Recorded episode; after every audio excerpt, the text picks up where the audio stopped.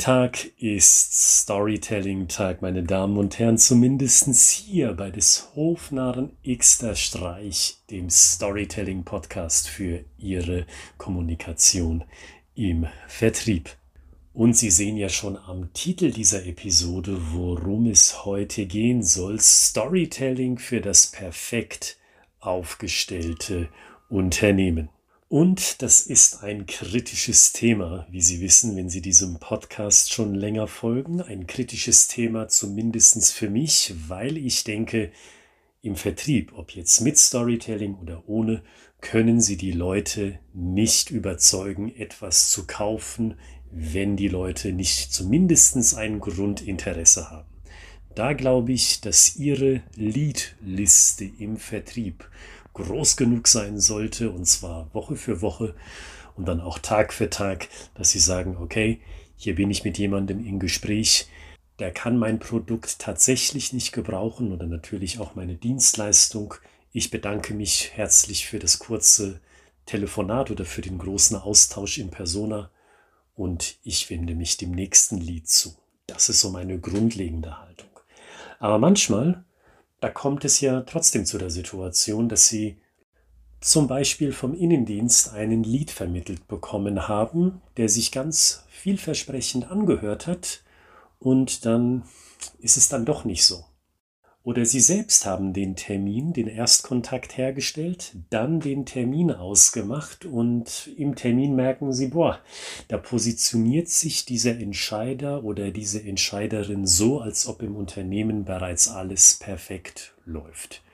Und in diesen besonderen Situationen, wo Sie ja schlecht nach zwei, drei Minuten, nachdem Sie angekommen sind, wieder gehen können, können können Sie schon, aber wie sehe das aus?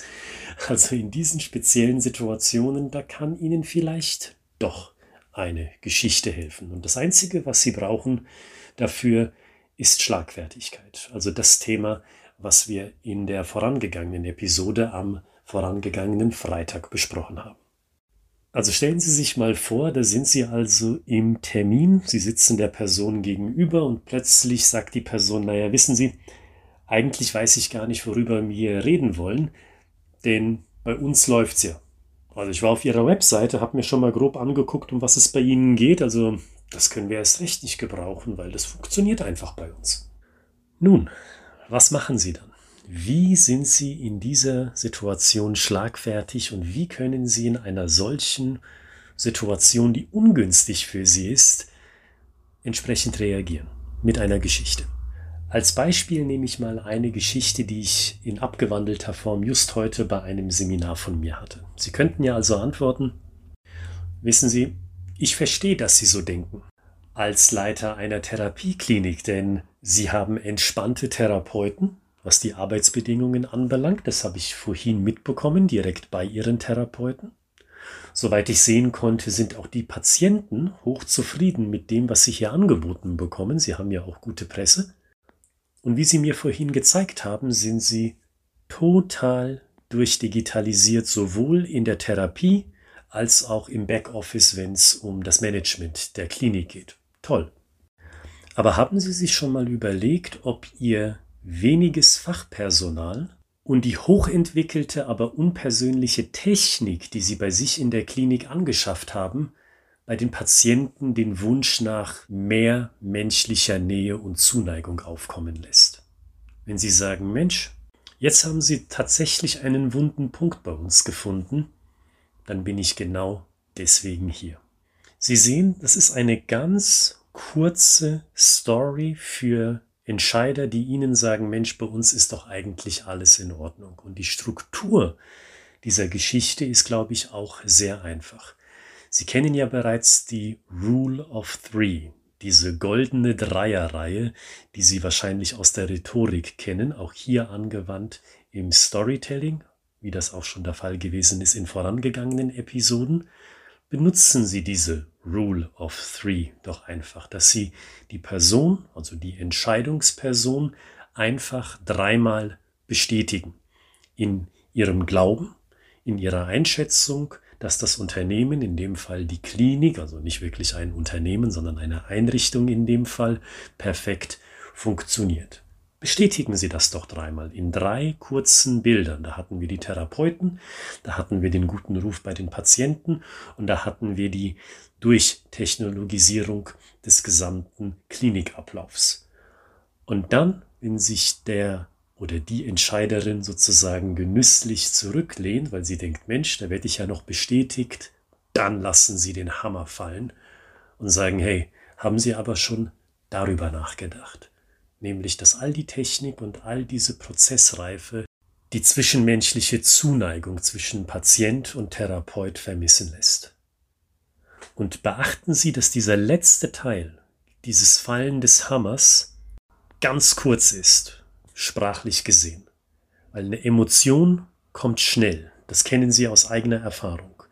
Demzufolge muss auch diese Versprachlichung der Emotion ganz schnell sein. Nur wenige Worte, die der Entscheidungsperson das Gefühl geben, jetzt hat mich der Vertriebler doch tatsächlich erwischt.